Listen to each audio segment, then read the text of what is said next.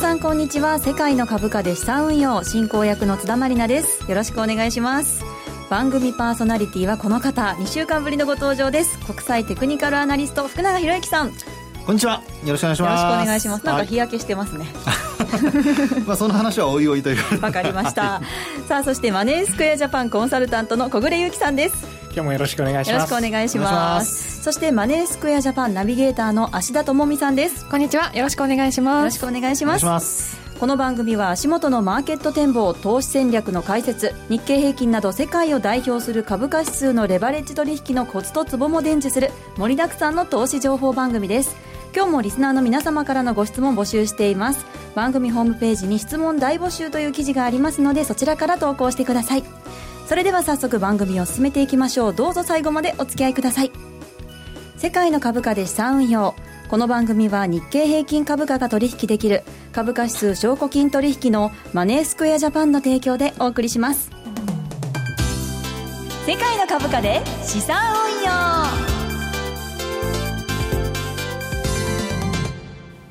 それでは最初のコーナーに行きましょう。題してマーケットの見方。このコーナーでは足元の相場分析今週の展望について解説していきます。それでは日経平均などの指数について芦田さんから紹介していただきます。はい。今日の日経平均株価終値は203円81銭高い1万6169円11銭。日経平均先物日中の終値は240円高い1万6160円。日経225証拠金取引現在レートは1万6226円となっています。はい日経平均株価は13日以来およそ1週間ぶりに1万6000円台回復となっています。それでは足元の相場や今週のマーケットのポイントについて小暮さんよろしくお願いします。はい、えー、今週の動きとしてはもうまさに、はい。ブレグジット。これがどうなっていくのかというところで先週末から大きく動いてきています。はいまあ、先週末は、えー、離脱が多いのではないかと言われてかなりリスクオフ進んでいた部分ありますけれども今週に入ってその見方が逆転しまして一気にリスクオンが、えー、進んでいるようには見えますけれども個人的にはちょっと全体的な相場として、えー、しっかりした形がまだ見られないような、えー、そんな不安感も持つそんな相場になっています。はい。そして為替もね朝方ドル円は103円台をつけて今は104円台えー、ドル円半ばまで戻してはいるんですけれども、かなり円高方向に進んでいますよね。はい。まあそうですね。実際に午前中の動き見ていきますと株式は大きく上がっていくような状況だったんですけれども、はい、一方でドル円を中心に為替は少しもたついているようなそんな動きが見られました、えー、まあ、そういったところから株式市場は上がっているけれども株、えー、為替の方を見ると少し警戒感が強いのかなと。そうなんですよね。なんか連動しない感じがありますが。はいまあ、ちょっとこの辺りが今後どういった動きになっていくのかというところで、えー、考えておりますけれども、まあ、そういったところ株価指数のチャートを今回いくつか用意しています、はい、えー、日経225証拠金取引日経平均株価についてはえーまあ、これまでサポートラインとしていたラインこれが、まあ、今日の前場までは、えー、それを割れた以降のレジスタンスライン抵抗線として動いていたんですけれども、はい、実は5番に入ってからこの資料を用意した買いもなくと言いますか、えー、番組ホームページに、はい、一応資料をね、はい、げますのでご覧ください。はいですのでちょっとこれが今後サポートラインに働くのか、はい、えー、まあ、今日の夜以降になってもう一度レジスタンスに戻るのかというようなところをちょっと福永さんのご意見も聞けたらなと今日は思っています、はい、福永さんどんなふうにご覧になってますか、はい、そうですね。僕もあの見方としてはあの小暮さんと同じようにですねえー、為替とそれから株価があんまり連動してないので、はい、そういう意味ではやはりまだあの本気で買ってるんじゃないなっていう気はするんですよね。それからあと東証一部の売買代金売買高見ても、はい、やっぱり昨日よりもまたちょっと減っていてですね。少ないですよね。少ないですよね、ですから、まあ、そういうのを考えますとやっぱりまだ様子見ムードがある中で、えーまあ、どちらかというとその買い戻し主体で株価が上がったのかなというふうにえーまあ、見てるんですけど、はい、ただ、あのー、そうは言ってもですね、ええ。えー、巻き戻す動きが、あのー、結果的にですよ、はい、あの次の買いのあの始まりになることっていうのはよくあるので、うん。はいはい、次の上昇のね、ええ、あのきっかけになったりすることがあるので、まあ、そのあたりをやっぱり真剣に見とかないと安易に今の状況であのショートしてしまうとですねあの踏み上げといってこうね損失拡大につながっちゃうことがありますから、はい、まあ、そこはちょっと注意したいところではありますけどね、はい、怖いですねそれはね。そうですねはい、はい、さあそしてニューヨークダウの動きなんかはいかがですか？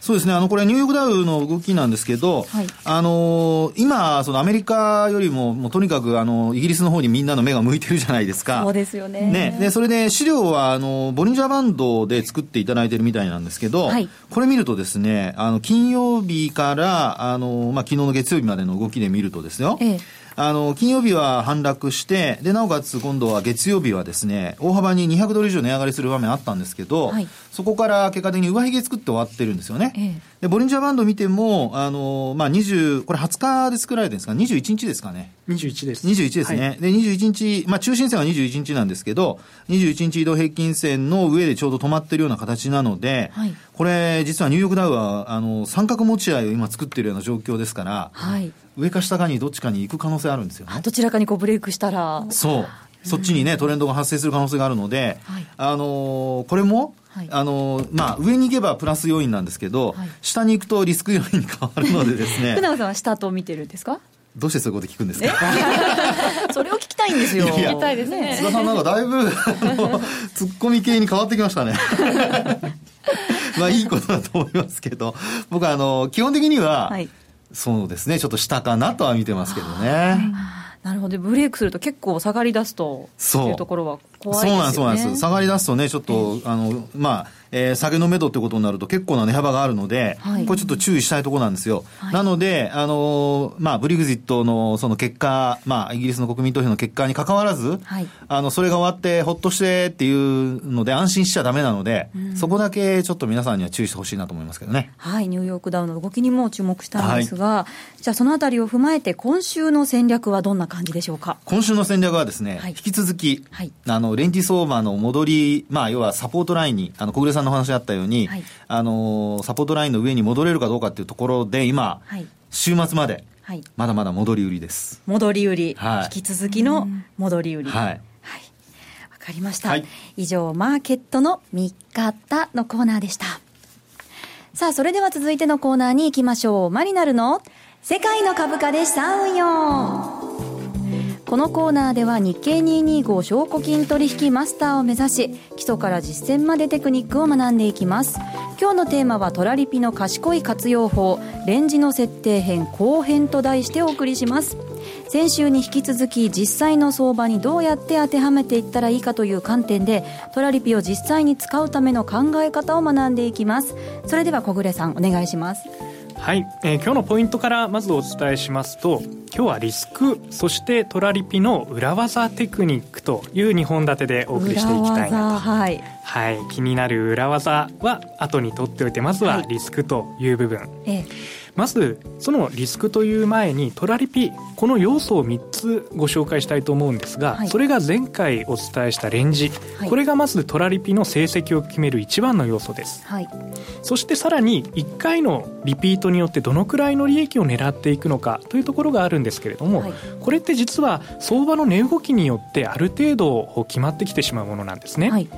例えば1日の間に一度リピートしたらいいな一度決済できたらいいなこのように思っている場合ですと大体1日の高低差、まあ、最近ですと200円とか300円とかこういったところが利益の金額のイメージになってくると思います、はい、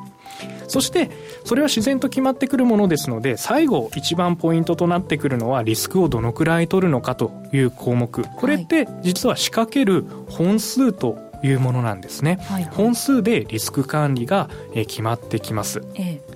この辺り津田さん、えー、どうやってリスク管理をしていこうかと思うと例えば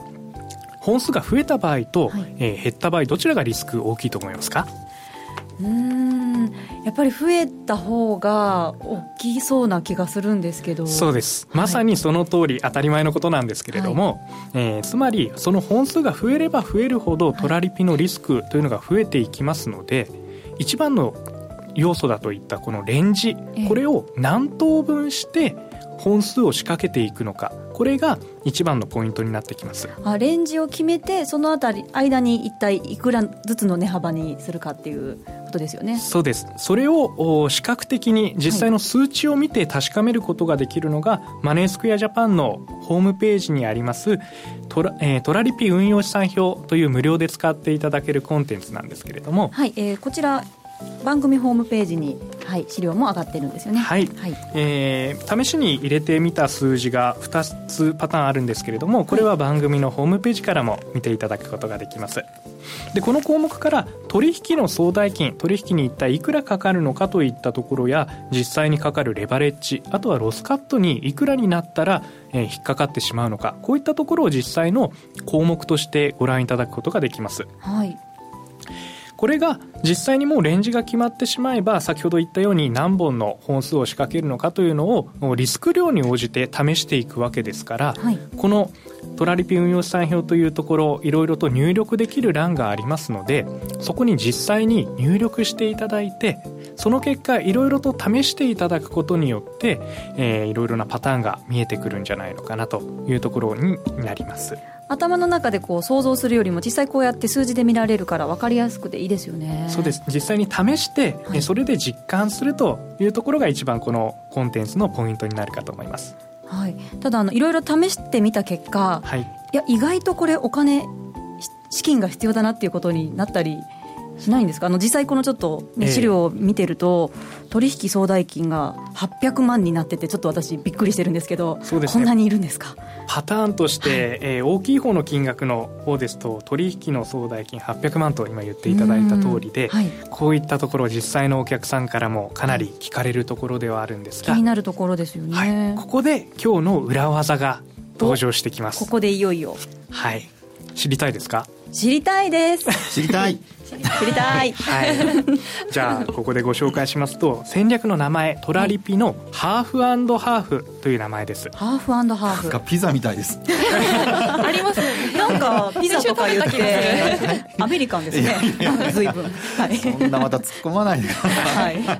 はい、このトラリピのハーフハーフ言葉通りなんですけれども、はい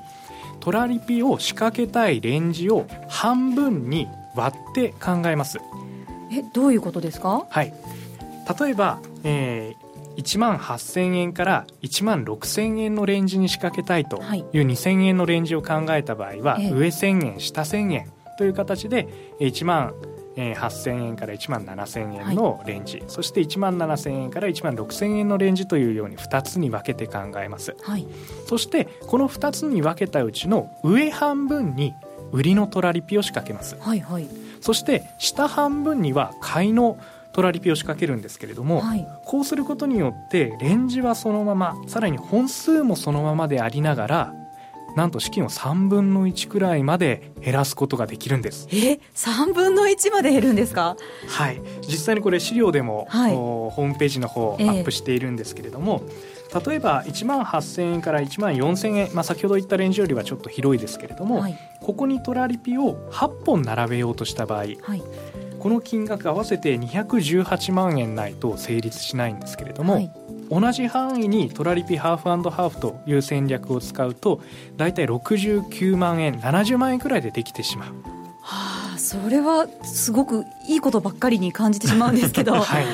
あのそんなに虫のいい話はあるんですか？リスクとかっていうのは？はい。もちろんそういった戦略にはリスクが伴いまして、はい、通常トラリピの買いであれば、はい、下がってしまった時に損失のリスクになります、ええ、逆に売りのトラリピであれば上がりすぎてしまったところというのがリスクの部分です、はい、そうするとこれを上半分下半分にそれぞれ仕掛けているということで上に行き過ぎてももしくは下に下がりすぎてもどちらにも損失のリスクがあるというような状況になってしまいます。はいですのでここで考えられるのは、まあ、先週の話にまた戻るんですけれども、ええ、トラリピというのは狭い範囲にストップをしっかり置いて、はい、えー、設定する戦略ともしくはワイドな範囲に、えー、ストップを置かずに設定するこういった戦略が2つありますので、はい、まさにこれに合わせる形でトラリピハーフハーフを使う時も狭いレンジを予想してそれを分割してストップロスを置きながらやっていただくような方法が1つ、はい、でもう1つは本当にワイドなレンジ、えー、例えば今言ったような、えー、4000円上4000円下4000円とかこういったかなりワイドになってしまうんですけれどもこういったワイドな戦略でも資金量を3分の1にしながら、えー、ストップロスを一定の範囲まで遠ざけると。いったこういった戦略が、えー、考えられるんじゃないかなというところです。それはあの短期でやるか長期でやるかというところにもつながってくるわけですよね。そうです。先週の、はい、えー、お伝えした通りでこれ実際にハーフハーフ使っている方って、どんな取引されている方が多いんですか？そうですね。あの比較的利益を上げられている方の中では、はい、まあ、大体上下で2000円ず2500円ずつぐらいで5000円ぐらいのレンジで仕掛けている方も広めのそうですね。ですよね。でももっとあのかなりワイドに仕掛けている方だと、はい、4000円4000円で8000円ぐらいのレンジで仕掛けている方もいらっしゃいますね。はい、わかりました。福永さんいかがですか？そうですね。はい、あの今のお話ですとやっぱり値幅をちょっと広めに取るというのがねポイントだと思いますので、はいまあ、やっぱり今のように方向感なかなかつかみづらいっていうかね、あの時にはあの有効に、まあ、あのどこに値段を置くかにもよりますけども、はいあの少ない証拠金でできるのであればね、使い方としては有効な使い方ができるんじゃないかなと思いますね。はい。はい、じゃあそれぞれご自身の、えー、長期でやるのか短期でやるのかどうするのかっていうのに合わせてうまく使い分けたいですね。はい。はい、ありがとうございました。はい、さて、このコーナー後半はですね、福永さんによる日経225証拠金取引実践で使えるテクニカル講座をお送りします。では、福永さん、今日のテーマ教えてください。はい、えー、今日のテーマはですね、トレンドラインその2ということでお話したいと思います。はい。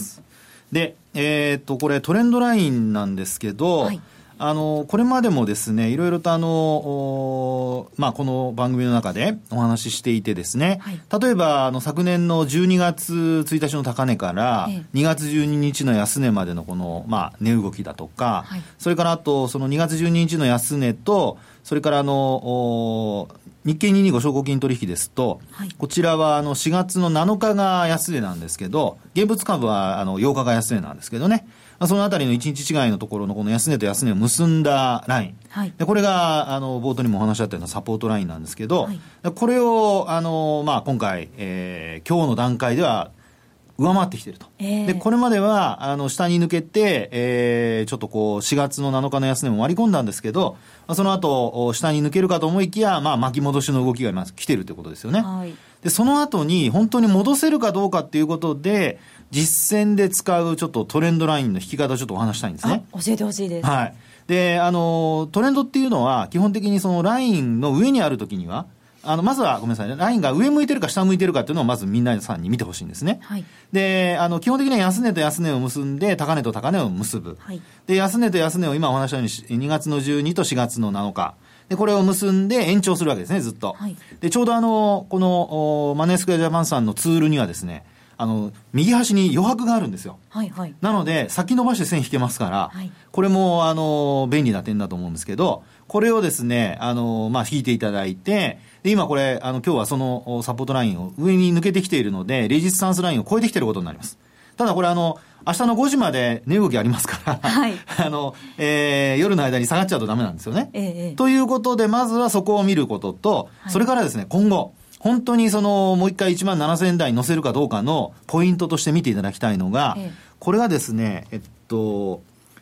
えっと、日付で言うとですね、4月の22日の高値。はい、それからあと5月の31日の、はい、えっと、高値、はい、で、これを結んでですね、ずっと先に伸ばしてほしいんですよ。はい、そうすると、これレジスタンスラインっていうのができるんですね。はい、で、このレジスタンスラインができたら、今度、その戻りが仮に、その、まあ、イギリスの国民投票も無事、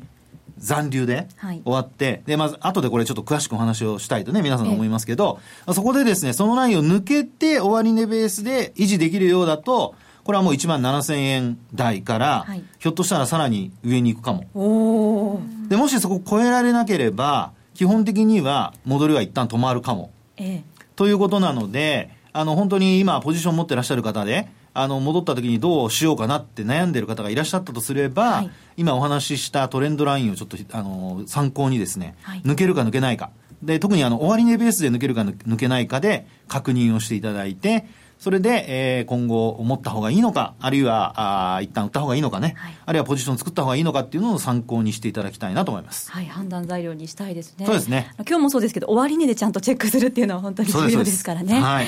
はい。以上、マリナルの世界の株価で資産運用のコーナーでした。M2J インフォメーション。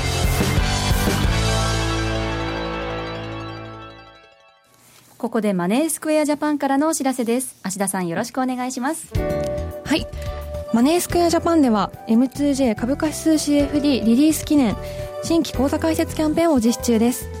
キャンペーンにエントリーされた方には日経225ニューヨークダウダックス FTSE100 各種証拠金取引の決済成立分3枚ごとに300円分最大6000円分のクオカードをプレゼントします。また日経225証拠金取引はすでにお取引いただけますがニューヨークダウダックス FTSE100 証拠金取引については来週6月27日より取り扱いがスタートします。このキャンペーンではそれぞれの決済成立枚数を合算することが可能です。お得なキャンペーンですので口座開設の際はぜひエントリーしてください。はい。キャンペーンの詳細を確認したい方キャンペーンにエントリーしたいという方は世界の株価で資産運用の番組ウェブサイトにある新規口座開設キャンペーンのバナーからチェックしてください。あと芦田さん今日発売の月刊誌 FX 攻略 .com の8月号にマネースクエアジャパンの世界の株価でトラリピ運用の記事が出ているそうですよね。はい。74ページから77ページに記事が載っていて、はい、私もナビゲーターとして登場しています、はい、ってましたね、はい、FX と株価指数 CFD の違いや株価指数で運用する魅力などを分かりやすく解説していますのでぜひチェックしてみてください。芦田さんありがとうございました。ここでお知らせです6月27日から東京金融取引所がニューヨークダウ証拠金取引の取り扱いを始めますマネースクエアジャパンは日経225やニューヨークダウをはじめとした株価指数による資産運用の魅力を伝えるセミナーや実践に役立つ情報を発信し多方面からサポートします。運用初心者から経験者まで幅広い投資家の株価指数での資産運用を応援する M2J 株価指数スペシャルプロモーション。詳しくはマーケットプレス番組ウェブサイトにある M2J 株価指数スペシャルプロモーションのバナーから特設ページをご覧ください。当社の取扱い商品は投資元本以上の損失が生じる恐れがあります。契約締結前交付書面をよくご理解された上でお取引ください。金融商品取引業関東財務局長金賞第2797号株式会社マネースクエアジャパン。以上 M2J インフォのコーナーでした。福永博之のマーケットトピック。